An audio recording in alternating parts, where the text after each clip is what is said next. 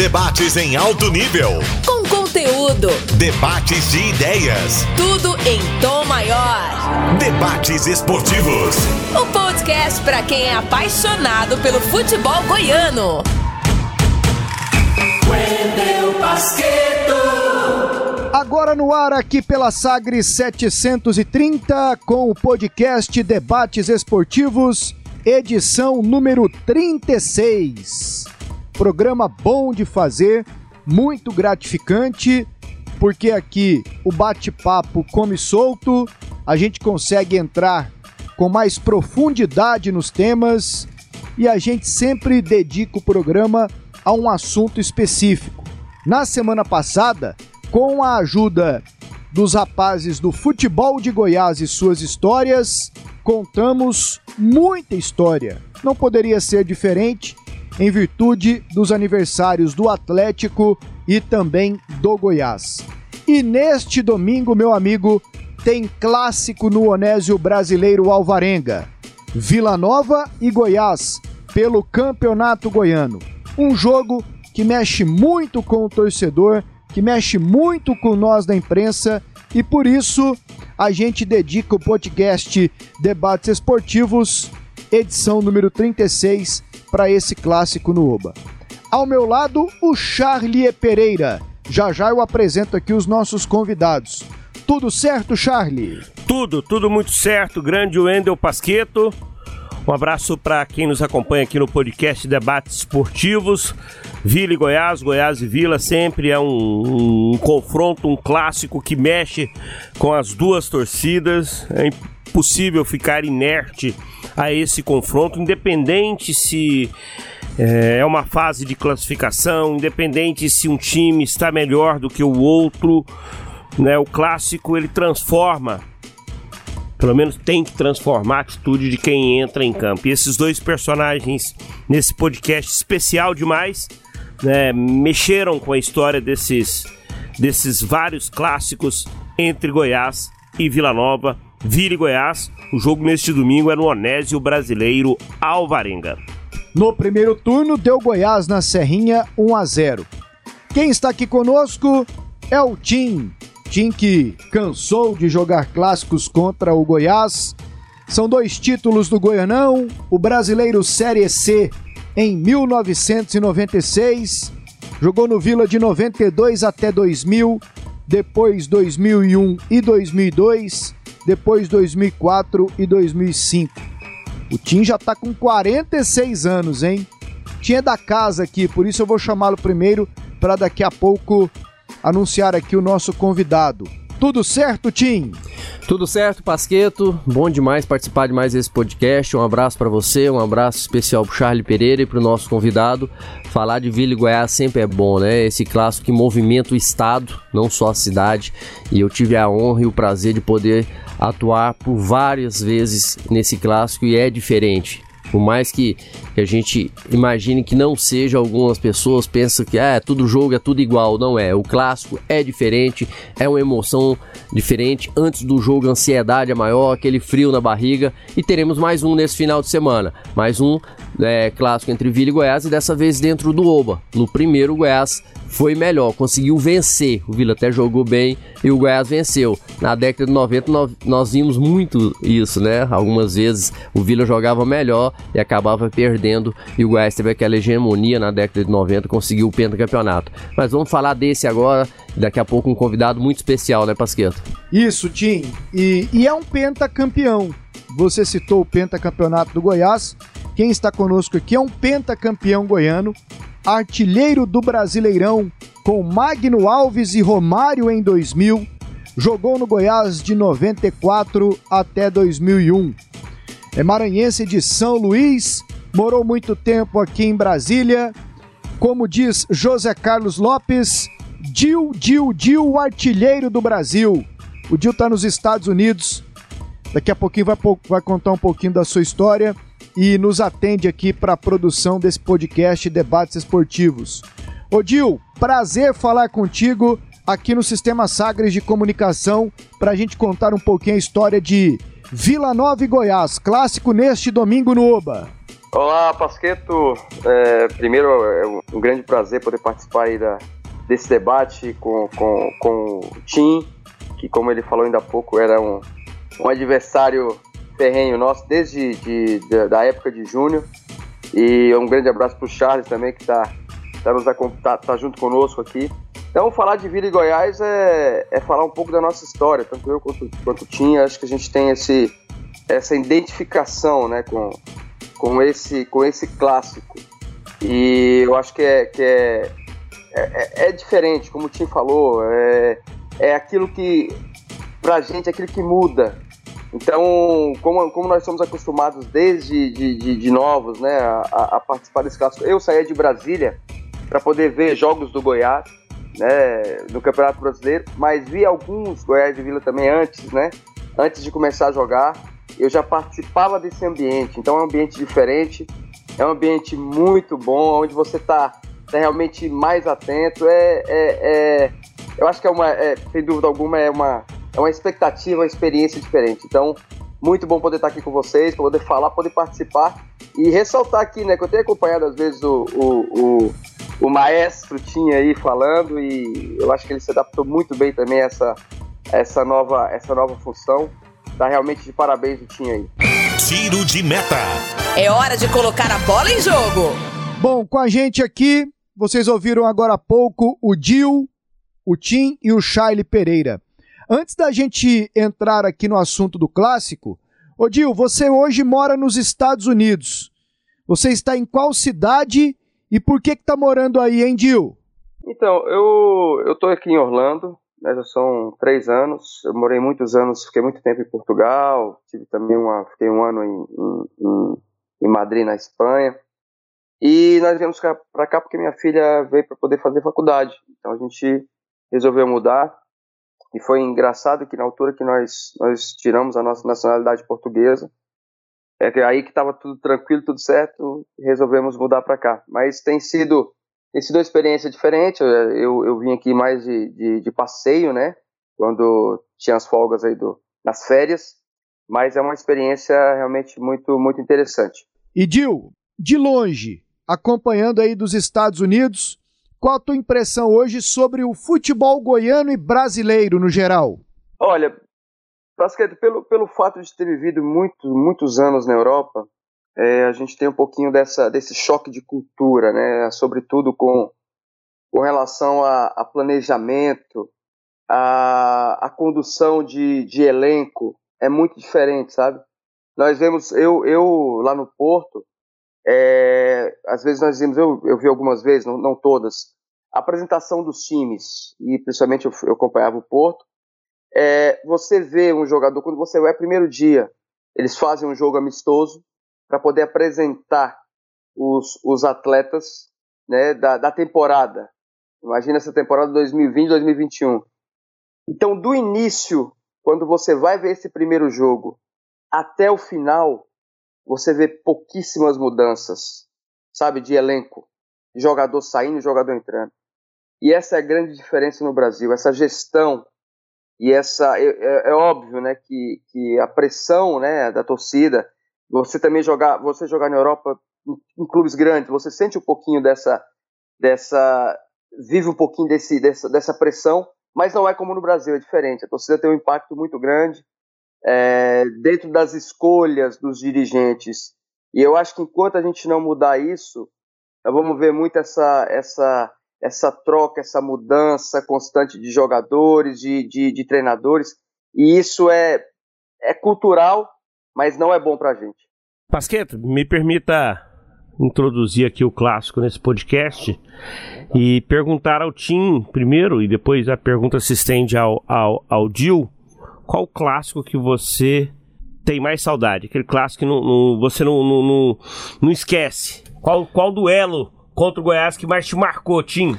Ah, eu tive tantos duelos contra o, contra o Goiás na década de 90, até as, a história e os títulos, a conquista aí, o, o Dil fez parte dela, mostra que o Goiás foi mais vencedor, tanto que para mim foi a época de ouro do Goiás, para mim foi o, a década de 90 foi onde o Goiás mais cresceu e conseguiu revelar grandes jogadores, e tá aqui um, o Dil, que é um, que é um amigo, fomos adversários, fomos rivais, mas sempre respeitando e uma pessoa de um caráter diferenciado e um grande, uma grande pessoa realmente foi gigante dentro do Gás, marcou seu nome na história do clube.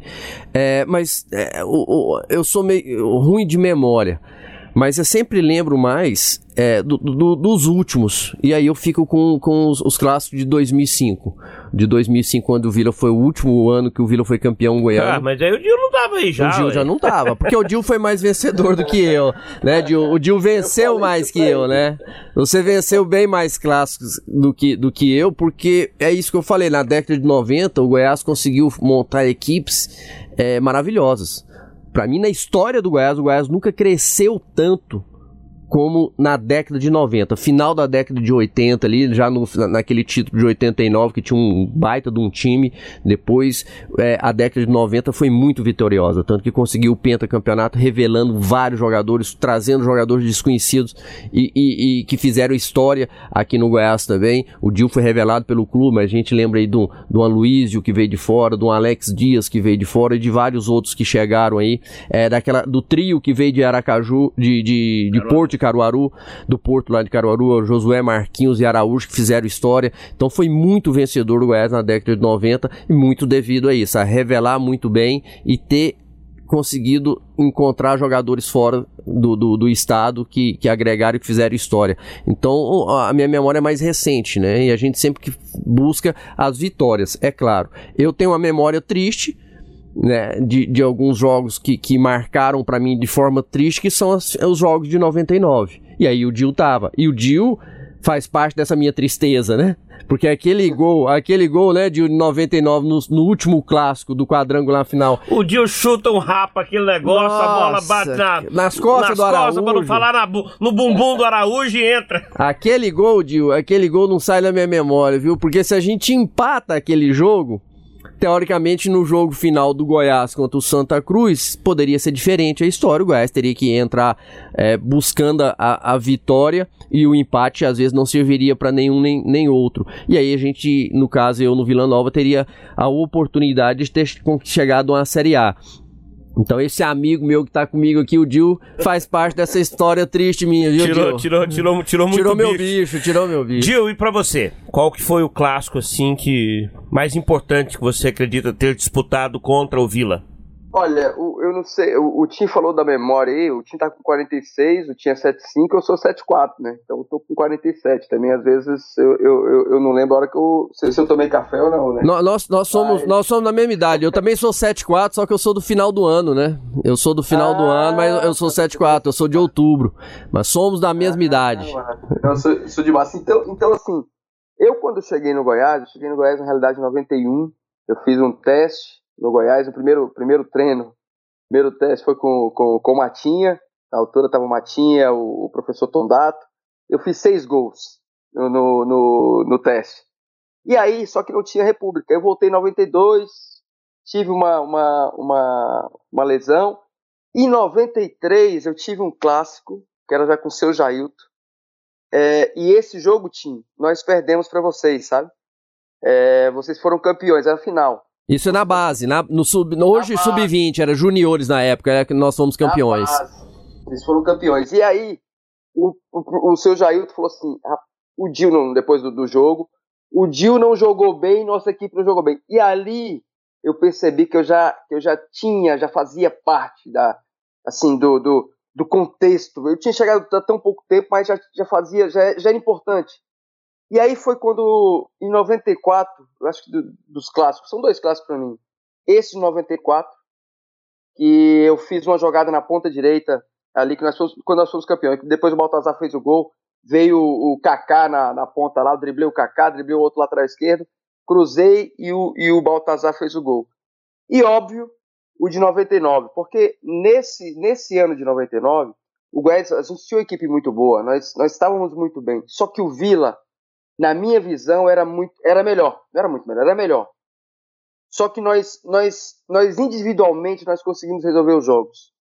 Então o Vila tinha, acho que foi a grande oportunidade realmente do Vila de subir. Tinha um timaço, tinha um time muito bom, o time do Vila. Eram jogos.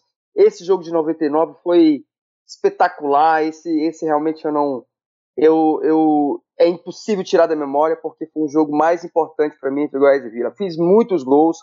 Eu nem sei, eu já pedi para o pessoal fazer a, a, a, essa contagem, né? Dos, do, do, dos clássicos. Eu, sempre nos clássicos eu fazia gol. Então, o pessoal do Vila, a torcida do Vila sempre, sempre lembra dessa situação e óbvio do Goiás também, porque eu tive sempre muita sorte, fui, fui muito iluminado contra o Vila e isso também me alavancou, né? Com, com com esse carinho que a torcida tem por mim, é óbvio que, que o clássico faz parte disso. E esse de 99 realmente foi o, foi, foi o diferencial para mim, foi muito. Que não, que não sai da minha memória, sem dúvida. Como era o clima em campo entre vocês, Tim e Dil, dos dois times? Porque foram, foram confrontos decisivos seguidos, né? Goianão, Centro-Oeste e Série B. Você tinha um perfil mais tranquilo Hein, Dil? Ou gostava de dar aquela agitada? Eu, eu sempre fui jogador e, assim, fora de campo eu sempre fui um pouquinho diferente, mais tranquilo. Mas dentro de campo eu fui um pouquinho. Eu sou um pouquinho mais alterado, sabe? É, ainda mais, por exemplo, quando, quando é, às vezes você, você a marcação vem de maneira desleal, né? Muitas vezes. Então, quando acontecia isso, aí que eu que eu que eu ficava agitado, aí que eu queria a bola, sabe? Então, geralmente, e aí eu falei, eu falei numa, numa entrada que eu tive ontem no, no programa rapidamente, do Donizete. Donizete era um cara que, que, que vinha para firme, que vinha para às vezes me ter porrada. Então era sempre, eu sempre buscava, e quando o cara fazia isso, quando o atleta, qualquer, em qualquer jogo, mas eu, eu buscava a bola mais, cada vez mais, entendeu? Então, assim, agora, com relação ao respeito, e aí passando um pouquinho para os dias de hoje, para essa questão de, de redes sociais, de que eu vejo alguns garotos até da base, cara, eu não, isso eu não, não me conformo muito. Um dia teve, teve um jogo, não sei se foi, não sei se foi depois desse 99, foi um pouquinho antes, que um pessoal aí da, da televisão aí de Goiás me chamou para poder fazer uma, uma, uma entrevista, né, fazer uma reportagem. Queria que eu fosse no, no, no zoológico e que eu tivesse com um taco na mão, taco, tipo um taco de beisebol, simulando bater na cabeça do tigre. Eu falei, oh, esquece, esquece.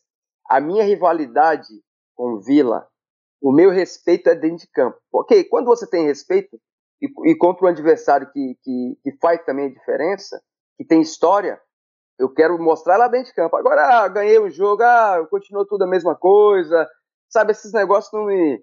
Eu sou um pouquinho dessa desse, desse, desse pessoal mais antigo que, é lógico, brincar e tal, isso também faz parte, né? Isso, mas faz parte do torcedor.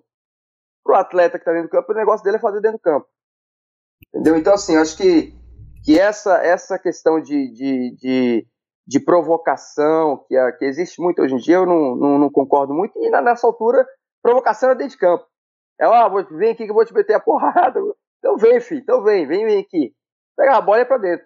Então, na, do, do, da minha parte, assim, sempre a motivação sempre foi muito grande dentro do campo. Fora do campo era a preparação só. É, nós, né, de dentro de campo, devido a nossas posições um pouco diferentes, a gente pouco se trombava ali dentro de campo, né? Uhum. Mas eu tenho muito, assim, lembranças de jogadores do Goiás que me marcavam e, e, e, eram mar, marcações fortes, marcação dura. E realmente o Dil, pelo menos dentro de campo ali, ele tinha essa personalidade realmente de pegar a bola, de ir para cima. O Dil citou o Donizete. Isso, aí que eu vou chegar na pergunta que eu, eu quero, quero fazer que pro Dil. Você cite um que te irritava Ju, na hora de eu, marcar. Isso eu já falei, Dil, e você sabe, e, e eu, a pessoa que hoje eu gosto muito, mas na época me irritava muito, não a forma que ele me marcava, mas o tanto que ele me provocava, que era o Túlio, né? Túlio Lustosa era um jogador que às vezes o Túlio não falava nada. Não falava nada para mim dentro de campo, mas me puxava, me dava um cutucão aqui, me dava um e aquilo ia, sabe, e, e, deixava a gente nervoso. Então o Túlio era um cara que me, marca, que me marcou muito bem.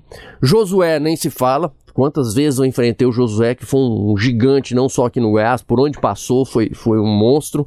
Marabá, que era outro volante com muita qualidade, que, que era dos três, eu acho que era o mais rápido, né? O de Marabara, muito rápido na marcação, então era difícil. Então foram três jogadores ali que me marcaram muito. Você citou o Donizete, que era um, um gigante, né? Realmente, e o Donizete tinha um temperamento muito forte, era ele explosivo, ele encarnava muito bem a, o jeito que o torcedor do Vila gosta de jogar, tanto que virou ídolo no Vila Nova. Quem, além do Donizete, você, nos clássicos, te marcou bem, que você fala, pô, hoje vai ser aquele cara que vai marcar, vai ser complicado. Quem que, que te, te atrapalhou um pouquinho, se é que atrapalhou, né, Dil?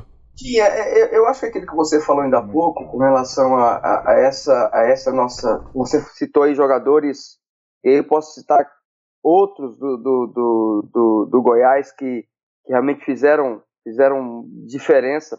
Então, nessa altura, Tim, nessa altura aí do, do, do desses clássicos dos 90, era difícil, cara, era difícil, porque é, você não, por exemplo, você caía a bola no Araújo, o pessoal todo ia atenção no Araújo e sobrava para mim. Então, assim, não tinha, não tinha como, como o, um embate direto assim o tempo todo. A gente tinha muita alternativa também individual. Fernandão, Araújo, Alex Dias, sabe? O Aloysio, quando ele, no 98, eu joguei menos, eu tava, fiquei bastante machucado, o Aloysio entrou e jogou bastante em 98, 97, 98. Agora, fora isso, era muito difícil, muito difícil o rodízio. A gente tinha, tinha um ataque muito, muito rápido, muito, muito veloz e muito entrosado. É por isso que eu falo, eu falei ainda há pouco, mencionei isso, a questão do, da, da, da rotatividade né, do, do, do, dos jogadores. A gente tinha isso, o Goiás era acostumado a, primeiro, a, a fazer um, um time na, no, no, goiano e fazer outro no, no, brasileiro, mas quando chegou essa, essa altura, foi no, quando nós tivemos, caiu em 93, 94 teve que jogar um pouco com a base, foi essa base que começou a dar, dar esse fruto.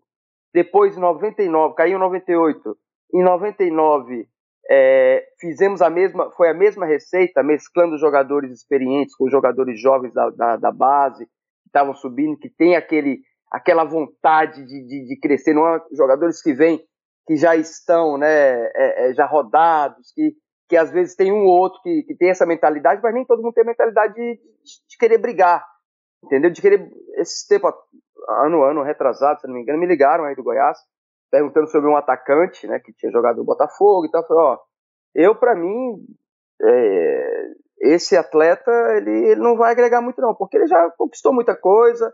Qual, é a, qual, qual vai ser a, a, a, mentalidade dele, a vontade dele para disputar uma Série B, sendo que ele isso tem que conversar com o cara.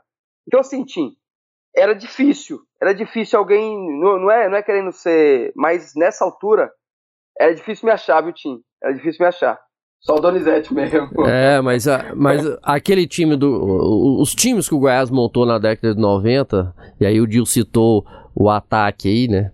Além de, desses que o Dil citou, além de Dil, Araújo, Alex, teve o Aloysio quando o Dil não pôde, e o Aloysio também foi muito bem no Goiás, teve o Lucinho, né, o Lúcio também nessa, Lúcio, né, né, nessa época. Não, então assim, foi muitos jogadores, né, com qualidade demais que o Goiás conseguiu é, revelar e outros contratar naquela década de 90 e realmente o time era muito forte, né? Você começava lá de trás, você começou ainda o goleiro era o Kleber Guerra, aí depois você pega você pega o Arley. No, no o, jogo Arley levou, o Arley ainda levou umas pancadinhas minhas ainda no Vila. É, mas no Arley, o grande jogo da história do Vila Aí eu vou puxar pro lado do Vila aqui um pouquinho, Dil. Da história do clássico, acho que o maior de todos é o 5x3. Você tava no 5x3? Dil, assim como eu não tava, não o Dil tava. também não tava, né, Dil? Eu tava no banco, eu tava no banco. Eu tava voltando de lesão, eu tive. É, foi, foi, foi, qual foi qual ano, Tive? Foi 99. Março de março ou abril de 99. É, e o Arley ainda tava, o Arley ainda tava no Vila, né? O Arley era o goleiro agora, do Vila. Agora, agora, me deu, me, me deu uma, uma curiosidade para perguntar pro Dil. Ele não tava em campo, então talvez ele tivesse um cenário diferente. De ver um time abrir três gols de vantagem e vocês foram jogadores, quando isso acontece esse tipo de coisa, eu acho que o sentimento é, poxa. Já é difícil num jogo normal. Sim. Num clássico do tamanho que é Vila Goiás. No segundo tempo, porque o terceiro gol, o gol do Fernandão, já é os cinco minutos do segundo tempo, cinco, seis minutos do segundo tempo. Então, assim, ninguém imaginava que poderia acontecer a reviravolta que aconteceu. O, é claro que do Vila houve superação, garra, vontade, houve qualidade do time, que também tinha grandes, grandes nomes ali, né? Mas do lado do Goiás, Dil, como é que foi ver essa essa reviravolta? Porque para muitos e dos todos os clássicos que eu já vi, eu não tenho uma história tão longa, né? Não vi, vi os clássicos a partir do final da década de 80 para cá. Para mim foi o maior clássico entre Goiás e Vila Nova estádio lotado, os dois times muito bons, né? É, existe essa reviravolta no placar. Como é que foi ver ali de fora essa revirada, né? Essa reviravolta nos 90 minutos, Gil? Então, eu, eu é, assim, é, eu tava, tava voltando de lesão também, se não me engano, tava no banco, esse jogo, tava no banco, e eu acho que o time relaxou sabe, Pasqueta? O time relaxou depois que fez os 3 a 0 e, e, e o Vila não desistiu. E o Vila não desistiu. Então, por que quando você faz dois, o cara ainda tá ali, o time ainda tá ali buscando. É, quando você você leva o terceiro, você joga os braços para baixo, acabou. Então, acho que o Goiás, acho que nós naquele dia nós sentimos meio que isso. Só que o Vila não desistiu. E essa foi a diferença. Então, se eu não me engano, o Luciano, Luciano também estava nesse jogo, né, Tim? Tá, o Luciano, Luciano, faz, o, faz o quinto gol, né? O Luciano também estava no banco e entra nesse dia. Esse dia eu não tava. Eu tava para variar, né, Dil? Para variar eu tava machucado também nesse dia. e o Luciano faz o, o, quinto gol, mas do lado do Vila, quem se destacou muito foi o Anderson, né? O Anderson Barbosa, que, que era um baita atacante é, também.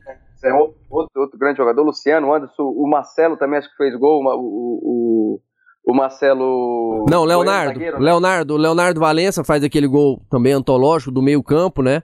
Que o Adnan tá adiantado. É um, é, são dois gols do Anderson, o do Leonardo Valença, aquele do, praticamente do meio-campo.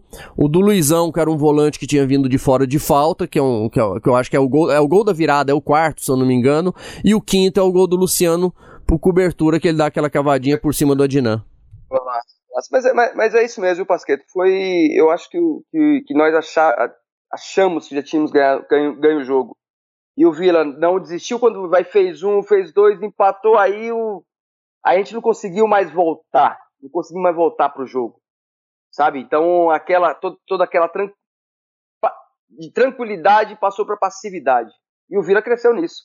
Então foi um, foi um clássico, acho que foi um clássico importante pro Vila é, nessa, nessa altura que realmente, como, como o Tim falou, nós ganhamos muito mais que o Vila e foi essa, esse jogo que eu acho que deu uma, uma, uma, uma sobrevida pro, pro, com relação aos clássicos, né? Porque tantos clássicos que, que nós ganhamos na altura que, que esse foi, e, e, ainda mais sendo a virada, eu acho que foi fica na memória do torcedor sem dúvida alguma.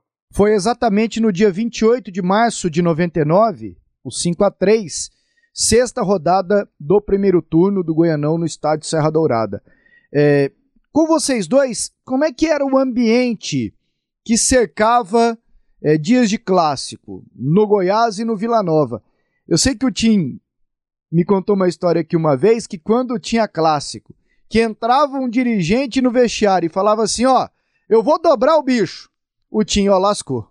Isso aí vai dar errado. É, eu não gostava disso. Então. Parecia assim, parecia, né, de o que chamava a gente de, de, de, de, mercenário. Tipo assim, o dinheiro vai fazer a gente vencer. E não é assim. E não é assim. A gente, uhum. a gente tinha consciência, muitas vezes, que a gente tinha um time bom também. Mas a gente sabia também do adversário, da força que tinha o Goiás, da qualidade, essa qualidade que a gente está falando agora. E é lógico que muitas pessoas foram ver qualidades em muitos jogadores depois. Depois, por exemplo, depois que o Dil saiu daqui fez sucesso no Botafogo, depois com, com um, um Josué foi pro São Paulo junto com o Danilo, o Araújo rodou, o Alex e o Aloysio rodaram muito, foi até pra França, jogaram em grandes times, e aí depois foi posto o Goiás, tinha um timão. Não, mas a gente já reconhecia isso naquela época. Sabia que o Goiás tinha um grande time. E, e sabia que a gente tinha que se desdobrar. E para mim tinha uma coisa que era muito diferente. O Dil pode até falar, não sei se, se o Goiás viveu algum momento de crise, de crise financeira naquela, naquela, naquela época na década de 90, mas o Vila sempre teve essa dificuldade. Essa dificuldade financeira, a gente falou há pouco aí do clássico de 99. Nós vencemos o clássico na sexta rodada, mas o campeão foi o Goiás. Mas até que, até que ponto jogar um clássico era importante para passar por cima dessas questões financeiras? Na, a questão financeira o, é, é, muito difícil, que ela é muito pessoal. Cada um sente de uma maneira. Você tem um problema financeiro, eu tenho um problema financeiro. Às vezes eu, eu consigo é, desligar um pouco na hora do jogo mais do que você. Você se preocupa mais. Às vezes o cara que tem uma família que está passando mais dificuldade. Então isso interferia mais em um do que outro. O que a gente falava era tentar esquecer o máximo possível tentar focar no nosso serviço, no nosso trabalho. Eu acho que por isso, mesmo perdendo mais do que ganhando, nós conseguimos fazer jogos e grandes jogos e muitas vezes, a maioria das vezes, jogos equilibrados quanto a equipe que era muito qualificada. Então, assim, se pegar os clássicos que, que, que aconteceram na década de 90, e aí eu participei, o Dil participou, você vai ver que era muito equilibrado diferente de alguns anos atrás aí, que a gente vinha um desequilíbrio muito grande, a maioria das vezes a favor do Goiás. O Goiás já entrava no clássico com favoritismo. Naquela época, não. Por maior que, melhor que fosse a equipe do Goiás, o, o, a igualdade era muito grande. A gente entrava para dentro de campo com meio a meio. 50%, muitas vezes a maioria delas estádios lotados. Os jogos de 99 no Campeonato Brasileiro foram três e três vitórias do Goiás por 1 a 0. Foi o primeiro jogo do Campeonato Brasileiro da Série B aquele ano, 1x0 gol do Fernandão. Depois os dois jogos da, do quadrangular final, que o Goiás ganhou de 1x0 também. O, o segundo mais importante com o gol do Dil. Então, sim, tinha esse desequilíbrio, mas a gente tinha consciência de que estava enfrentando um adversário muito forte. Vocês também acho que pensavam assim, né, Dil? Ô, Tim, a gente. É, é, você falou. No, às vezes a gente, a gente conversa um pouquinho sobre isso e, e, e muitas vezes somos meio julgados a questão do saudosismo, mas eu vi alguns clássicos recentes, né, de, de Goiás e Vila, não tem nada a ver com, com aquilo. É, a questão, talvez essa essa essa fórmula, sabe, Tim, de, de muitos jogadores da base com jogadores experientes também seja uma coisa que, que puxa um pouquinho mais essa rivalidade. Então, a identificação que o Tim, que o Donizete, sabe, que, que o Luciano, outros jogadores que, que, que jogaram, que têm essa identificação com o Vila, como nós, né? Eu, Lúcio. É, se, for, se for falar da base aqui do Goiás, de, de, de, de 92, Flavão, Emerson Cocão. São, não sei se você lembra do, do, do Emerson, o, o, o Tim. Lembro, o, ponto esquerda. Ponto esquerda, meu Deus do céu. Jogava muita bola. E o Tim, lateral direito, Luiz César, Genilson. Então, assim, a gente vai vivendo aquilo e quando você vai, Pasqueto, para um clássico desse, é, é diferente. É diferente. O Tim citou aí a situação financeira, e a, na, na, década, assim, até, até 99, Tim, nós passávamos por isso também. E o clássico, infelizmente, né, nesse, nesse, dentro desse contexto, era algo determinante para você poder receber e para você poder cobrar. Então, assim, eu, eu sempre tive, tive ali na, na também um pouco. É, depois, quando, quando você tem a questão, a, a liderança técnica, você é chamado também. Eu sempre, em todos os clubes, maioria dos clubes que eu passei, eu tive sempre, sempre fui chamado para poder participar das reuniões, né, de, de, de, de bicho, de premiação.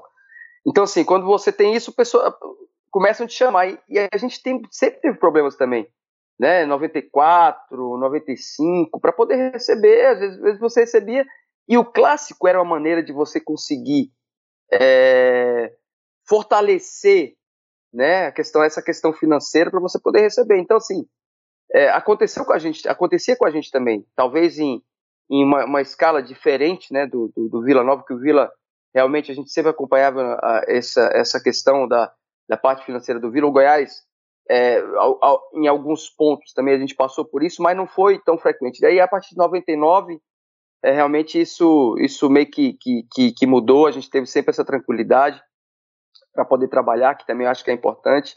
Mas na hora, Pasquito, do jogo, você esquece tudo isso. Você esquece tudo isso.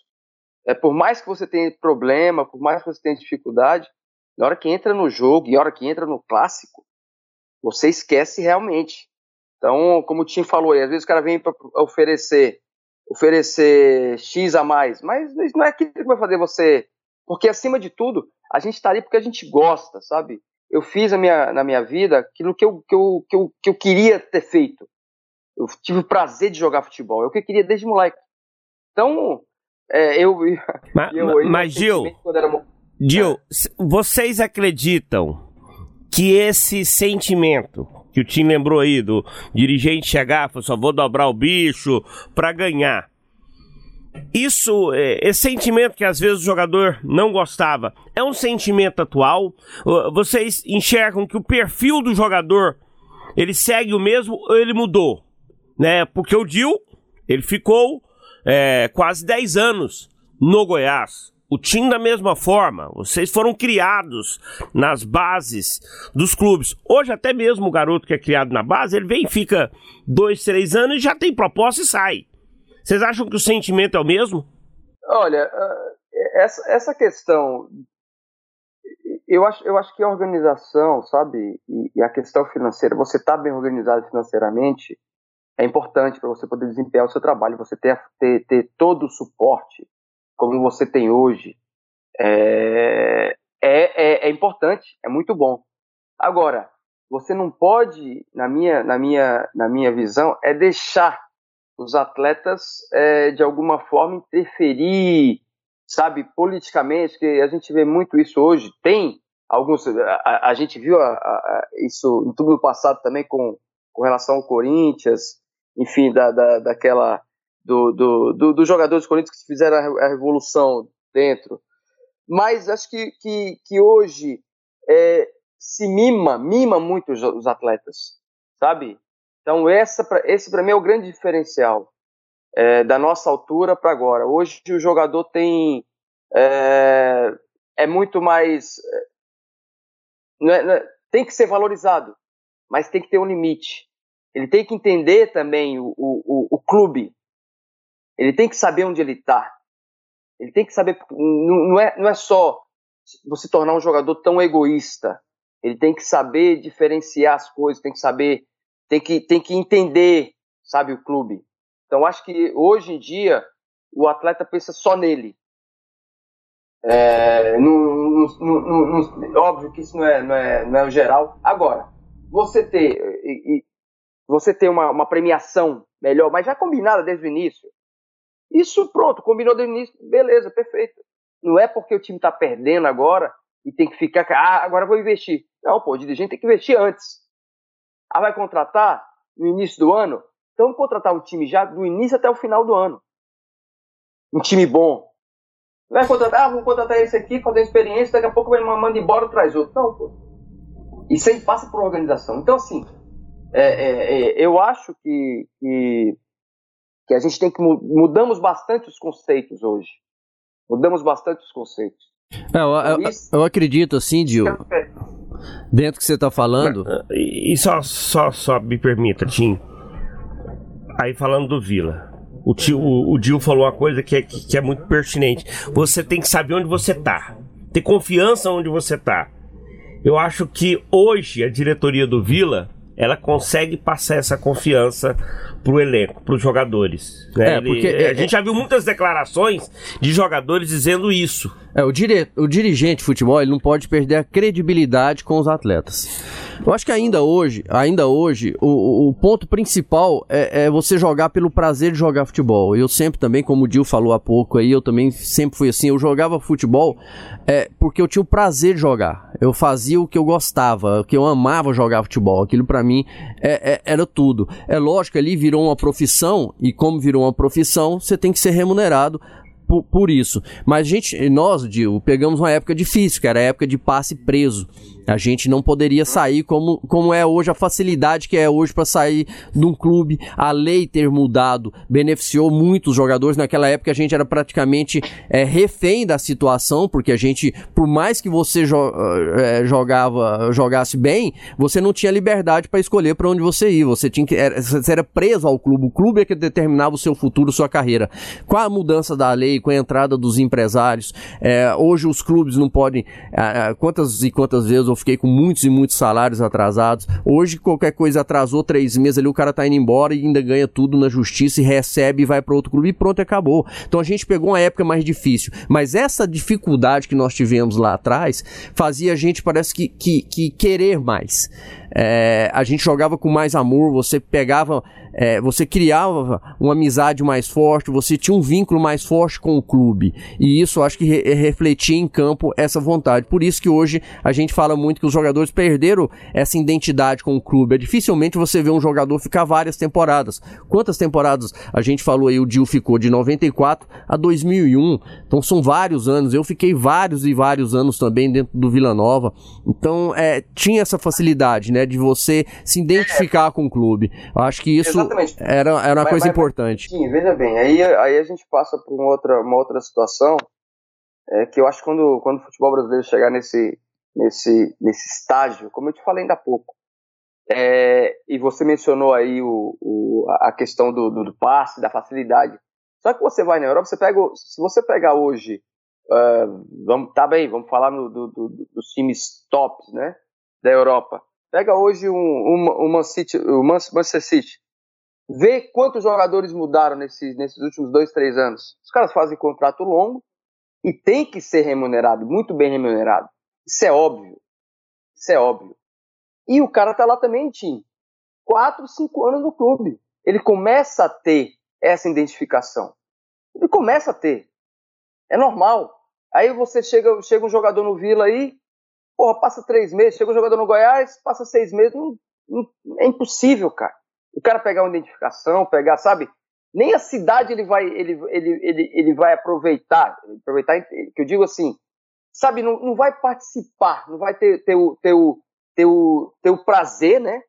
De, pô, tô jogando no Goiás, tem um contrato aqui de cinco anos, sabe, quatro anos. Então, assim, isso tudo, isso tudo também é diferente. Hoje, é diferente, mas é, é pro melhor. Só que a gente não consegue aproveitar isso, porque a gente faz contrato de, de sabe, pouco tempo, é, o jogador vem, passa seis meses, vai embora, vai para outro clube, então assim, o cara, aí, aí começa a se falar que o jogador é mercenário, mas não é, pô. a gente tem que fazer coisas diferentes. É óbvio que essa estrutura, essa estrutura financeira também está longe de chegar ao que a gente tem na Europa. A gente está um pouco de times médios, mas se você pegar aí o Palmeiras, o Flamengo, que manteve aí, conseguiu manter essa, essa, o, o, o elenco, sabe, a maneira de jogar, enfim, a gente vai passar para outro sentido, mas a questão financeira é muito importante. Sem dúvida alguma, é nossa profissão. Então, assim, é, não, tô, não tô falando com relação a isso, eu tô falando que é impossível também você ter uma identificação quando você passa pouco tempo, você não tem o planejamento. Não tem o planejamento. Entendeu? Então, assim, essas questões nós temos que ter o nosso futebol, tem que mudar. Aí, pegar um futebol goiano, que tem, pô, sai tanta gente boa do futebol goiano, tanto, tantos jogadores bons, e estruturar isso, estruturar o Vila, o Atlético tem, tem, tem andado nesse, nesse caminho com, com, com, com o Adson, entendeu? A gente tem esperança que o Goiás também possa ter essa, não ficar subindo e descendo toda vez, se mantém. O Goiás tem estrutura espetacular. Então, nossa expectativa é essa. E a nossa esperança. Ô, Dil, você falou aí de, de jogadores bons que saem daqui. E quando vocês estavam aqui relembrando passagens, eu lembrei de, de jogadores com raízes aqui no futebol goiano que se destacaram em Goiás e Vila. Acho até que peguei poucos, porque não lembro demais. Mas olha aqui, Charlie, Dil, Tim, Donizete, o Emerson Cocão, uma das minhas primeiras lembranças no futebol é do Emerson na ponta esquerda, naquele ataque de 94, Formiga, Baltazar e Emerson. O Formiguinha que era da base. O Dil jogava quase todas também lá, inclusive participa daquele lance decisivo contra a Desportiva. Aquela, aquela né, falta, aquela falta no meio campo.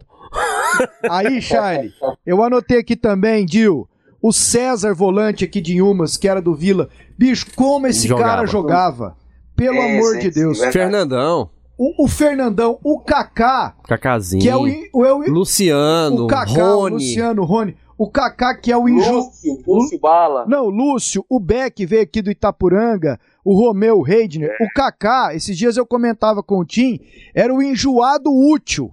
Porque ele era Ah, enjoado o, Dil- em campo. é, o Kaká foi campeão com o Dil em Então, e o 99. Kaká, e o Kaká jogou nos dois aqui, ó. Nos dois, Ele, bem ele nos jogou dois. nos quatro clubes. Né? Até no Goianinha o Cara, Cacazinho jogou. Como, como... Você falou aí, Tim. Eu, desculpa, Pasquete, só pra rapidinho. Pois não. o Outro jogador.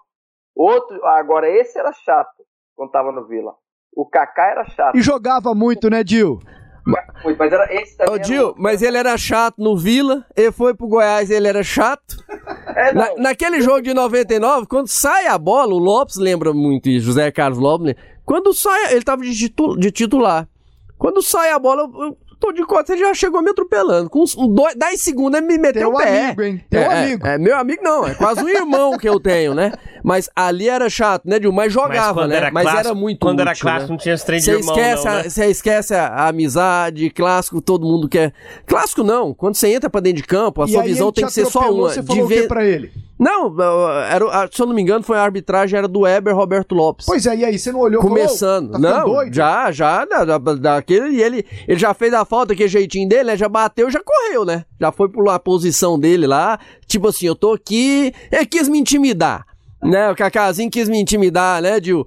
É, mas assim, era um jogador muito útil. Cara, jogava bola Como jogava, assim, era útil, foi lateral esquerdo, jogava pra caramba, quando precisava dele no meio, foi campeão no Vila, foi campeão no, no Goiás, se eu não tiver enganado, ele foi campeão no Atlético na, na divisão de acesso.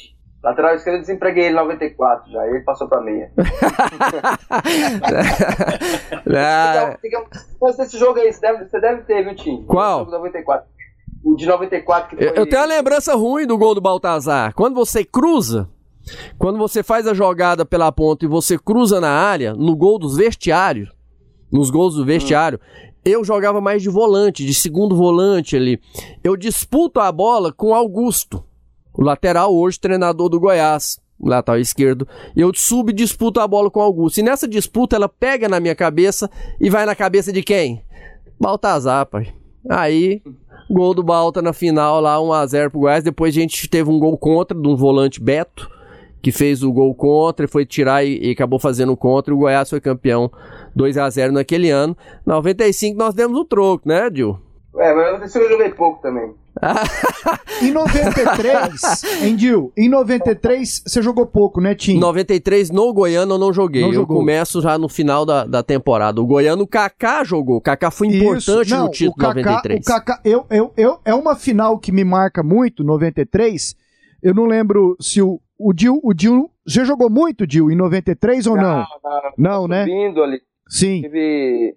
Eu joguei pouco. Porque eu lembro Quando da... o Vila caiu, eu pouco. É, porque eu lembro, eu, eu lembro assim de cabeça das duas bases, porque os times eram maravilhosos. O Goiás, treinado pelo Procópio Cardoso, que hoje dá um show no Twitter. O Goiás tinha Sérgio, Wilson, acho que jogava Márcio e Luiz Carlos. Sanderlei. Sanderlei jogava, o Sanderlei. Augusto na esquerda. Não, desculpe. Marcelo Veiga na esquerda jogava. O meio-campo tinha um volante que veio do Ituano, o Roberto Ramos, jogava muita bola. Aí jogavam também o Vanderlei, o meia-direita que veio do Guarani e do América de Rio Preto, o Wallace, Niltinho, Baltazar, o Pirata. Teve o Estrela também em E o 93. Estrela. O Estrela. Era essa mais ou menos a base. O time do Vila titular, Jorge Batata tava nesse time, Jorge Batata. Batata também tava? Pois é, assim, eu tô pegando a base, Dil. O, o, o time do Vila, comandado pelo Roberval Davino, é, era muito bom. Sérgio Neri, na lateral direita, Alfinete, Cássio, Fernando e Célio Gaúcho, César, Tozin e Agnaldo, César Mineiro, Bé e Kaká. Kaká é uma espécie de quarto homem e aí entrava o Ricardo Batata, entrava tantos outros. E foram assim jogos memoráveis, sabe? Em 94 também uma melhor de três, né, né, Dil, que vocês ganham no, no terceiro jogo, jogo decisivo. Aí 95 deu Vila, 96 deu Goiás contra o Anápolis. Então assim, eram timaços, cara. É, não é saudosismo, mas assim, tinha mais gente boa pra mexer E, com e na, e na final de negócio, 94, entendeu? não sei se o Dio vai lembrar, no terceiro jogo, é, a gente perde um jogador expulso, que era o Paulo Silva, um zagueiro que era muito viril. E ele, ele, ele foi expulso no primeiro tempo ainda. Assim, de forma merecida. Ele deu a primeira entrada Tonhão no Baltazar. Ele deu uma entrada no Balto, tomou amarelo e depois dá uma entrada forte no Adriano no Adriano Meia, que também jogava muita bola, o Adrianinho, né? Então a gente ficou prejudicado, não por, por erro de arbitragem, mas a gente ficou prejudicado isso. Você jogar uma final contra um adversário do tamanho do Goiás, com um a menos desde o primeiro tempo, nós fizemos ainda um primeiro tempo bom, aí no segundo tempo foi caindo porque não tinha como, como segurar e o Goiás foi eficiente e conseguiu vencer aquela partida. Tim, Gil, me permita fazer um questionamento para vocês de, de um elemento que eu considero importante para o jogo, para os bastidores, para o pré, para o pós. E claro, é um elemento que não entra nas quatro linhas, que é a imprensa. Né? É, o, a gente vê o, o Gil, Gil é amigo do José Carlos Lopes, do Ricardo Lima, de profissionais que cobriam ali o dia a dia é, do Goiás, do Levi de Assis, né? O, o, o, o Tim do J Risada, o Tim tinha o J Risada como uma pessoa assim quase da família, né? Dante, Keller, né? Alípio. Alípio. Né? Era, eram os profissionais daquele período que vocês atuavam com, como jogadores. E hoje a gente vê um distanciamento maior, né? Hoje, eh, não vamos falar desse período de pandemia, que está pior ainda, e, e, o motivo é, é, é, é muito justo. Mas hoje já não se tem aquela cobertura diária, os clubes já não, não permitem mais aquela cobertura de, é, de dia a dia dos treinos, as entrevistas elas não são mais aquelas entrevistas individuais, são coletivas. É, que papel tinha a imprensa para o contexto do jogo? Começa com você, Tim. Para mim é, era fundamental para promover o, o, o clássico. E aí, que você falou bem, os setoristas, eles ficavam muitos anos. Quantos anos o Lopes ficou dentro do Goiás? Quantos anos ficou o, seu, o J. Risada, um Alípio, teve um Dante Keller que cobriu o Vila por muitas vezes. É, então, sim, tinha toda. Tinha até a rivalidade entre eles.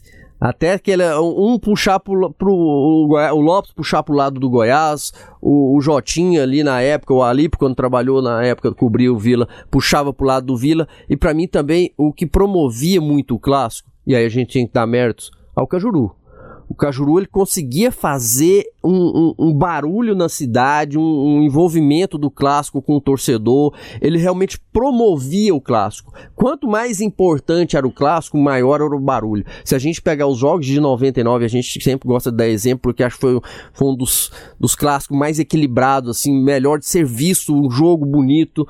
O quanto estava cheio né? E eu acho que naquela época ali o sentimento, principalmente do lado de cá, hoje que eu faço parte, do lado da imprensa, era ver os dois subindo né, naquele quadrangular final ali que só chegou times de tradição, times de torcida, Vila, Goiás, Bahia e Santa Cruz, são quatro times de grande torcida, a, a, o, o, barulho que foi feito, o envolvimento da imprensa com os times foi muito grande. Então acho que assim, tinha um papel fundamental. O, o que o, a Rádio K na época fazia, as outras emissoras também, é, o Adolfo Campos, quantas vezes promovia muito bem lá, o Jurandir Santos promovia muito bem. Então a imprensa era, era muito unida aos clubes. Hoje não, hoje a gente vê esse distanciamento. O Charlie foi muito bem, sem falar na questão da pandemia, mas tem um distanciamento. O, o, o repórter, o setorista, praticamente ele não, ele não tem muito acesso a, aos jogadores. Naquela época não, acabava o treino, o Jotinha tava dentro do campo, o Lopes no Goiás com certeza acabava o treino, já tava ali do lado do Dil, senta aqui, vamos conversar. Você dava entrevista, continuava conversando, você tinha uma, uma, uma, afinidade muito maior, que infelizmente nos dias de hoje há um distanciamento muito grande. E os repórteres lá no, no, no Goiás, que, que tipo de influência eles tinham ali pro, pro dia a dia de vocês, Dil? Olha, uh, Basquete, quando, quando eu cheguei no Goiás, é, para mim já foi uma, uma. Eu jogava futebol de salão em Brasília, jogava no Brasília Esporte Clube, né? É, o campo, é, juvenil. E eu cheguei no Goiás e já vi uma estrutura da rádio montada praticamente ali na entrada, né? A gente entrava com o carro ali na, na, na, na Serrinha e tava o Lopes lá, lá dentro. Então, assim, às vezes acabava o treino, a gente vinha do, do, do, do, do CT, o Lopes eu ficava sentado escutando, cara. E conversava, ficava conversando com ele. E essa, e essa situação que o time mencionou aí é muito engraçado, porque a gente via que tinha um carinho muito grande do, do, do, do, do pessoal que, que cobria, né? É, a gente, o Lopes, que, que, que, comandava isso aí na época, é, a torcida pela gente também, por, por nós, pelos jogadores da base. Então, é, essa, essa é uma situação assim, meio que criava-se essa, essa, essa questão meio, meio íntima também, né? Então, assim, ele acompanhou a gente, dava moral pra caramba. Isso, pô, pra, nós que estávamos ali subindo do, do júnior, do juvenil profissional, era muito bom. E o que o Tim falou aí, com relação a essa questão da, da do, do, do, Cajuru, de fato, óbvio, né, com, com, as outras emissoras todas, que faziam esse papel, mas o, o Cajuru realmente promovia esses jogos. E, pô, a gente escutava, é uma altura que a gente escutava bastante o rádio, né? É uma altura que a gente escutava bastante o rádio. Então, assim, tudo se falava também ali. Então, assim, crescia essa vontade essa, e, essa, e essa atenção do torcedor com o clássico a partir do momento que, que, que fazia essa promoção. Era muito bom.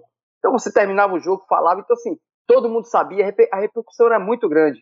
Então, é óbvio que hoje, que hoje em dia também mudou-se um pouco a questão do, do, do rádio. Tem muita gente que acompanha, e, e eu, por exemplo, aqui às vezes acompanho, né? Quando, quando tenho tempo, acompanho. Pela internet também tem essa facilidade. Mas é óbvio que, que o distanciamento é grande, é muito grande. Como, como foi bem mencionado aí pelo, pelo, pelo Charles, pelo, pelo, pelo, pelo Pasquete, pelo Tim, com relação à pandemia, hoje em dia é mais difícil ainda. Mas o papel da imprensa é, para nós nessa altura foi fundamental, foi essencial para a gente também para a gente tornar nos tornarmos conhecidos né, aí no, no, no, estado, né, e com, com o clássico então era realmente o trabalho era muito muito bem feito. Para fechar, né, pelo menos da minha parte, Charles, né? Daqui a pouquinho, Dil, vai pensando aí numa música, a gente vai terminar o podcast, a gente sempre põe o convidado para para pedir uma música e aí lembra de uma música que que te marcou como jogador, algo que algo algo algo especial. É, Tim, hoje não sei se o Dil está conseguindo acompanhar o Goiás mais de perto. Ele fala que, que, que acompanha, que ouve, que procura ver, ver jogos, né? Esse Vila Nova, ele tem capacidade para chegar até onde nessa temporada? Ah, pelo que mostrou até agora, Charlie, é, eu vejo um Vila com algum, muitas qualidades, tem, tem algumas qualidades, lógico que ainda tem muitas falhas. Se a gente pensar na competição mais importante que todos estão esperando, que é o Campeonato Brasileiro, hoje o Vila, para mim, ele tem um time capaz de permanecer. Para mim, o Vila não briga pelo acesso com o elenco atual. É, mas também vejo qualidade nele. Lógico que tem alguns jogadores que a gente espera crescer mais, esses últimos contratados principalmente. Se a gente pegar ali ah, uma deficiência, deficiência que para mim tem no sistema no lado esquerdo do, do, do Vila Nova um Carleto a gente espera que consiga entrar em forma e, e ser o titular da, da posição, porque para mim é mais jogador do que o William Formiga.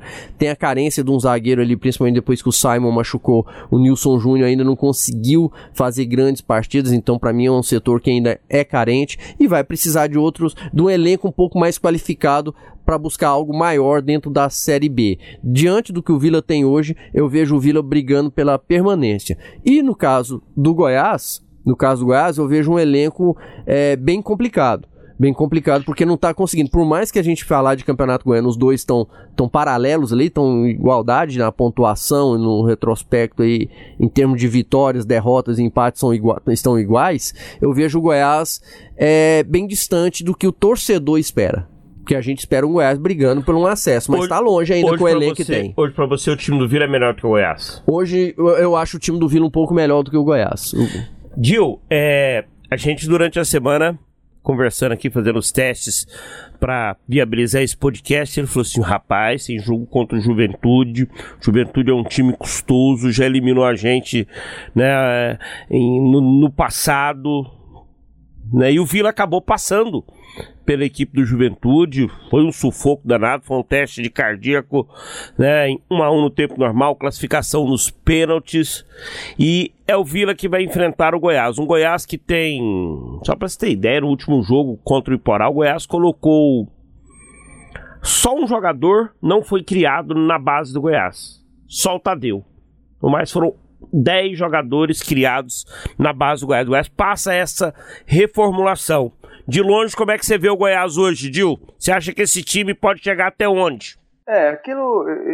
Eu sempre mencionei nessa questão da, da base, que eu acho que é importante demais a gente, a gente poder aproveitar a base, como nós aproveitamos aí bastante é, nos anos 90, né? É, no entanto, tem que ter jogadores qualificados para poder agregar. A gente tem que dar, acima de tudo, tempo, sabe, Pasqueta, para poder conseguir, né, conseguir estruturar. Então, a maneira de jogar, eu acho que tem que ser, tem que ser uma maneira é, padrão.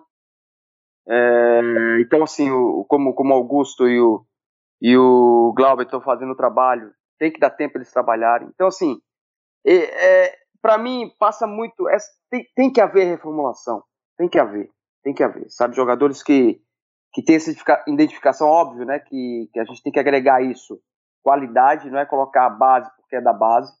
Tem que ser jogadores que tenham realmente condições de poder vestir, porque realmente é, é para poder estruturar e para poder voltar para a primeira divisão, tem que começar já, né? Já, já, já a, a, a, essa, essa questão de de estruturação. Então, assim, se o caminho é esse, de buscar a base e agregar, tem que ser feito do início até o final. Então, assim, é óbvio que nada vai sair, né, nada, não se vai conseguir um trabalho, uma, uma, coisa tão, tão imediata, mas tem que começar. Então, eu acho que, que se for para começar dessa maneira, tem que começar e terminar dessa maneira. Então, assim, eu tenho visto desde, de, desde a altura que o Goiás subiu, é, 2018, se não me engano, que estava o, o, é, o Goiás muito, muito reativo, sabe? Muito reativo, só reativo. Então, acho que tem que procurar maneira de, de, de também propor o jogo. Então, só jogando como foi ano passado. Ano passado eu vi alguns jogos do Goiás e o Goiás, uns 10 lá atrás, né? E, e só jogando contra-ataque sim, que também é, é uma, é uma maneira de se jogar, mas nós temos que ter alternativa também. Poder propor o jogo. Quando, quando você não consegue fazer isso, é, se você pegar. A gente está fazendo comparação, eu estou fazendo uma comparação um pouquinho diferente, mas é óbvio, né? O Flamengo. O Flamengo com Jesus jogava dessas duas maneiras. Ele jogava também recuado, jogava nos contra-ataques, porque tinha jogadores como Bruno, Bruno Henrique, Gabigol, é, Rascaeta, que conseguiam fazer a transição muito rápida, mas também conseguiu jogar em posse de bola. Então, assim, esse modelo de jogo, pegar os jogadores para poder, poder fazer essa adaptação a esse jogo, eu acho que é importante. Hoje o Goiás, né, é óbvio, né, tem, uma, tem, uma, tem uma tarefa muito difícil. A questão também financeira, né, de contratação, isso também vai, vai ter algum impacto é, negativo para poder montar esse time, mas tem que ser, tem que ser dessa maneira. Então acho que a base também passa, passa muito pela por essa estruturação da base e o Augusto que conhece bem os jogadores lá da, da, da base, acho que tem que fazer essa transição mesmo. Chutão dos comentaristas. Agora eu quero ver, hein? Chutão dos comentaristas. São jogos espalhados aí durante a semana. Essa história aí da, da Federação Goiana de Futebol dando um jeito de não prejudicar o calendário? Então, para não ter erro, vamos só com o chutão do clássico. Charlie Pereira já me olhou. O Dil tá lá nos Estados Unidos, só na tocaia. E o Carlos tá aqui com a gente também, mais conhecido como Tim, lá no Caiçara. Vila Nova e Goiás. Só, só antes, eu, eu, eu, me lembro que eu queria fazer essa pergunta. Por que que, por que Tim? Tinha apelido de infância. É, meu nome é Carlos Eduardo. Minha mãe. É um nome bonito. Sua mãe colocou bonito, Carlos Eduardo. Bonito. Mas Aí, é Carlos Eduardo. Vira Carlos Eduardo. Carlos Eduardo surgiu Machuca Carlos Eduardo. Carlos Eduardo surgiu aí um bom no Goiás aí, tá, tá no Atlético Paranaense. E minha mãe, a culpa é dela. Porque ela me chama de Eduardo. Até hoje acho que é a única pessoa no mundo que me chama de Eduardo. E quando eu tinha dois, três anos, ela começou a me chamar de, me chamava de Eduardinho. E as pessoas começaram eu aprendendo a falar, perguntavam meu nome e eu falava Eduardinho. E ela achava lindo. Aí os irmãos mais velhos, no caso, o, o Paulinho, que o Dil conhece bem, o Paulinho, o Paulo Júnior e o Sérgio, meu irmão também, é, começaram a me chamar só pela abreviando ali o Eduardo Tim por só por Tim e acabou pegando. E o Tim ficou, ficou e o Tim ficou. Três letras Mas Carlos apenas. Eduardo é muito mais bonito. Agora né? Eupídio, Eupídio domina a bola pelo setor direito, dar, né? levanta a cabeça, enfia a bola para o para o companheiro Eupídio, não ia dar aquele negócio que o Lopes gosta, né? Dil, Dil, Dil, artilheiro do Brasil, não ia dar, né? Pra rimar. Tá certo, não. Por que que Dil? Então, desde, desde criança também, ao contrário do Tim, né, Carlos Eduardo, que é um nome bonito, meu era bem feio, né, o Pidge não dá, dá certo não. Dil ficou melhor. Então, Dil ficou melhor. E tem por causa do D e O, ficou o Dil, só que é com O. Aí eu fui e acrescentei os dois L's mais na frente, né, que era só com L. E aí ficou, desde criança me chamam de Dil, desde, desde criança. Então ficou melhor, ficou, ficou, ficou menos mal, né, ficou menos mal. Ficou show de bola. Ficaram bons demais, Dil e Tim. Vai, Charlie. Teu placar pro clássico, domingo. 1x0 pro Vila Nova. E aí, Tim? Vou copiar o Charlie, apesar do Vila eu achar que vai chegar bem mais desgastado, porque o jogo contra É. o Juventude foi bem desgastante, mas eu, eu, eu vejo o time do Vila um pouquinho melhor que o Goiás, também eu vou nesse placar aí de 1x0. Aqui na produção já olharam. Aí, ó. Tá dando desculpa. Tá dando desculpa. Fala aí, Roberval, entra no, bolão- entra no bolão aqui no podcast, fala aí o seu Vem- Vem aqui placar. seu placar também, Roberval. 2x1 Goiás. Aí, garoto. Este é Roberval Silva, o nosso produtor de áudio. Dil, teu placar. Eu gostei, gostei do placar do Roberval aí, hein? Eu acho que, que mesmo, né, como o Tim falou ainda há pouco, hoje o Vila, né, na, na, na visão do, do Tim, o Vila é melhor que o Goiás, mas aquilo que nós, que nós hoje falamos aqui, mesmo com toda essa, essa, essa situação hoje atual, né, o Goiás passando por essa, por essa reformulação, clássico é sempre clássico. Então a gente está vendo os garotos da base aí, que já tem essa, essa identificação. Eu creio que não vai ser um jogo muito, muito fácil não para o Vila nesse, nesse aspecto. Então o Goiás já ganhou de 1 a 0 primeiro, no primeiro turno. Eu acredito que vai ser. Eu, eu, eu me arriscaria duas, duas situações, que, é- que, é- que é muito. Sai de é cima, sai de cima do muro, Dil. Tá enrolando, hein, Dil? 1 a 1 1 a 1 e 2 a 1 pro Goiás. Você acertou no primeiro turno, você acertou. Você Acertei. falou Goiás 1x0 e deu Goiás 1x0. 0 a 0 neste domingo. Vamos entrar no túnel do tempo. Clube de Goiânia K do Brasil. Rádio 730. Sistema Sagres. Aqui tem história.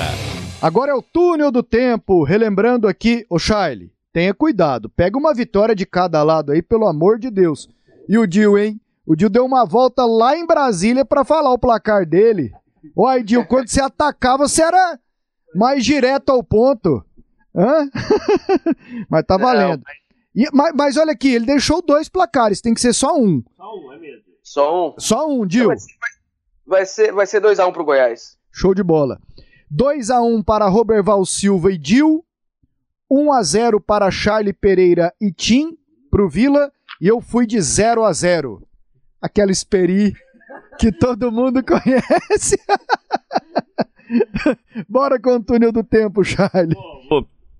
Pegando aqui um jogo que certamente marcou, marcou o Dil, né? E aí eu quero falar, eu quero, eu quero perguntar pra ele qual foi o sentimento quando o juiz, deixa eu ver quem que era o juiz desse jogo aqui, Carlos Eugênio Simon apitou o final do jogo. 1999, no dia 8 de dezembro, Goiás 1, Vila Nova 0, Goiás de Arley, Silvio Criciúma, Elvis e Álvaro, eram três zagueiros. Nenê na lateral direita, Túlio, Marabá, Marquinhos na lateral esquerda.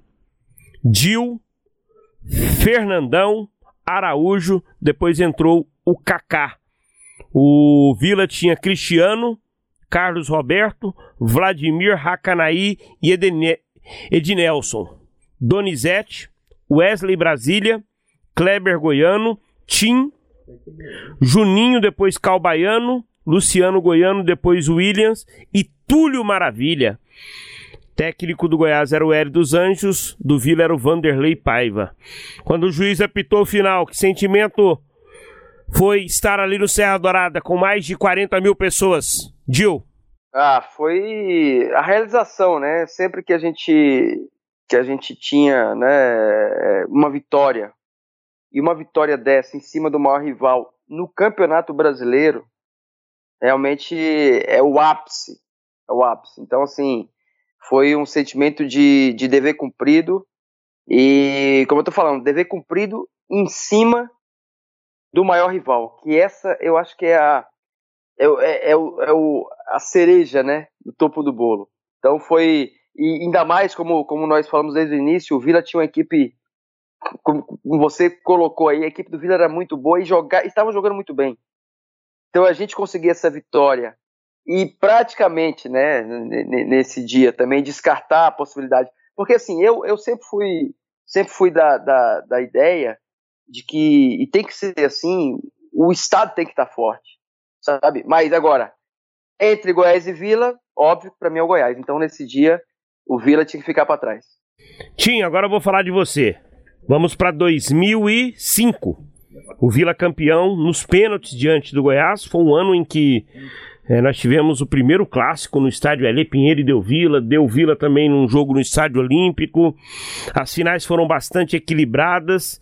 E olha, o Goiás tinha um time com jogadores de qualidade, muitos deles aqui que ficaram para para conquista da vaga na Copa Libertadores da América naquela temporada mesmo. O Goiás comandado pelo Péricles Chamusca, tinha Arley, Aldo, depois entrou André Leone, Júlio Santos e Paulo e João Paulo. Eram três zagueiros.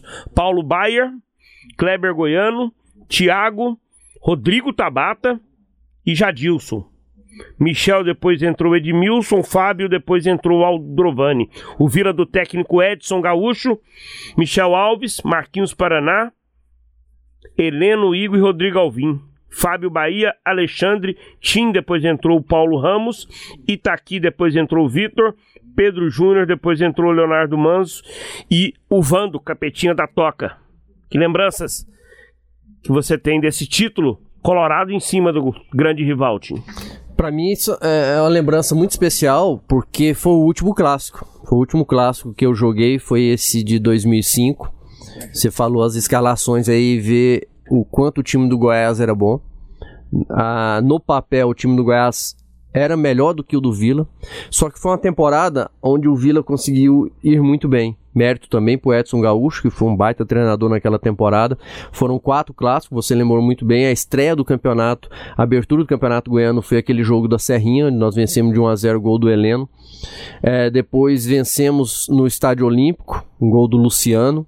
E teve os dois jogos da, da, das finais. No Estádio Olímpico, se eu não me engano, foi 2 a 1 no, Nos jogos da finais, dois empates. 1 a 1 no primeiro jogo, gol do Marquinhos Paraná e do Paulo Baia pro, pro Goiás. E aí na final 0 a 0 Mas foram duas, dois jogos nas, nas finais muito equilibrado, muito bom.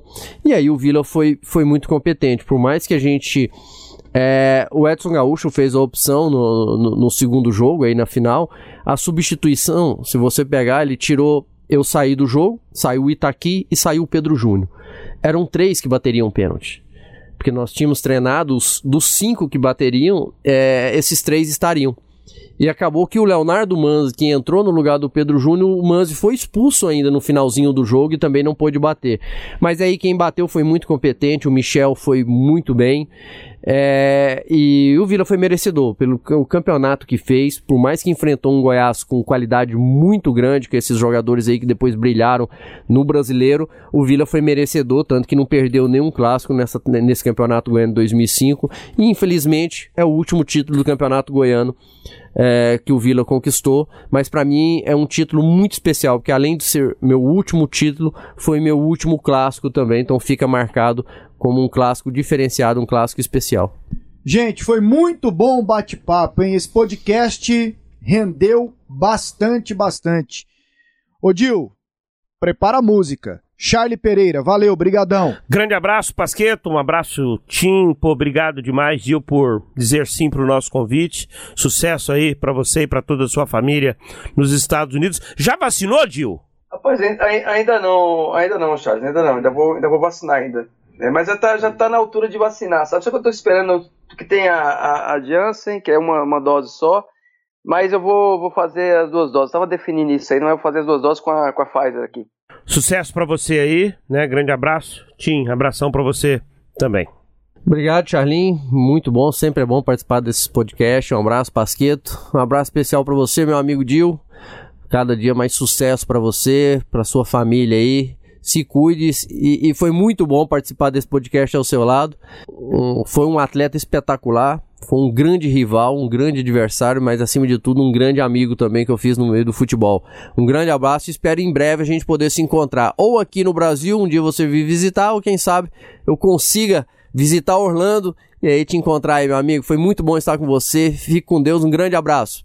Valeu, Tim. É, as portas aqui estão abertas e quando eu for também, se eu for aí no Brasil, não, não vou me encontrar. É, eu acho que acima da, da rivalidade há o respeito. Primeiro também dizer que foi uma experiência agradabilíssima, né, poder participar com você aí, com, com, com o Charles e com o Pasqueto, é, para poder lembrar, né, desse, desse, desse clássico tão importante aí pro, pro nosso estado, que hoje eu posso falar que o eu também sou ah, cidadão goiano, né? Então eu tenho uma o Goiânia, né? O estado com, com muito carinho e eu aprendi, né? A gostar, né? Desse desse estado e a viver, vivenciar esse clássico que que faz parte da nossa da nossa história, né, Tim? Então foi muito bom poder poder falar com vocês todos e estender aqui um grande abraço ao ao torcedor esmeraldino, né, ao torcedor do Vila também, que, que, que, que tem tem buscado aí o, o, dias melhores e eu espero que o Goiás também esse ano consiga é, voltar à primeira divisão, consiga né, é, é, alcançar os objetivos que, que tem aí para a temporada. Então a gente sempre fica na torcida, sempre fica na, na, na expectativa de poder de ajudar de alguma forma também. Então o Goiás está no meu coração, um, um clube que, que me, me projetou né, para o cenário nacional. Então é sempre bom lembrar desse, desse, desse embate, dessa essa memória, né, que fica sempre viva na nossa, na nossa, na nossa vida, porque faz parte, né? Então eu saí de Brasília, fui para Goiânia e fui muito feliz aí. A sua música, Dil, para a gente ir embora. Um abraço. Um abraço, Pasqueta. Então, eu, eu tenho uma, uma música que foi realmente no, desde no início aí, quando eu estava né, começando a me projetar no Goiás, eu atravessava aí a rua e tinha o Kleber Lucas, que a gente fazia alguns, alguns, algumas reuniões, né, alguns cultos ali, e ele tocava pra gente, eu lembro dessa música, é Deus Cuida de Mim, do Kleber Lucas. Então, foi bem no início ali, saindo do, da serrinha no, ali na frente da igreja.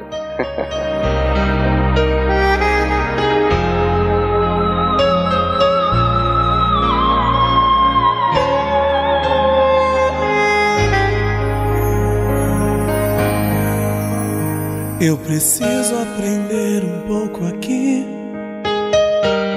Preciso aprender um pouco ali. Eu preciso aprender mais de Deus. Porque Ele é quem cuida de mim. Se uma porta se fecha aqui, outras portas se abrem ali. Eu preciso aprender mais de Deus, porque Ele é quem cuida de mim. Deus cuida de mim. Deus cuida de mim na sombra das suas asas. Deus cuida de mim. Eu amo a sua casa e não ando sozinho, não estou sozinho, pois cuida de mim, Deus cuida de mim, na sombra das suas asas, Deus cuida de mim. Eu amo a sua casa e não ando sozinho, não estou sozinho, pois é. Deus cuida de mim. Se na vida não tenho direção e preciso tomar decisão, eu sei que existe alguém que me ama quer me dar a mão. Se uma porta se fecha aqui, outras portas se abrem ali. Eu preciso aprender mais de Deus, porque Ele é quem cuida de mim. Deus cuida de mim. Oh, oh, oh,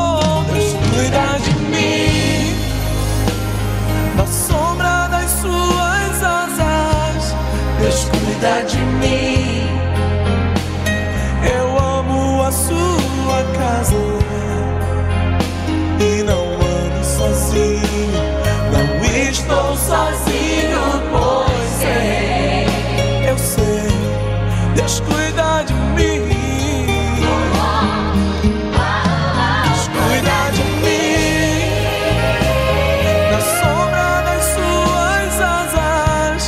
Cuida de mim.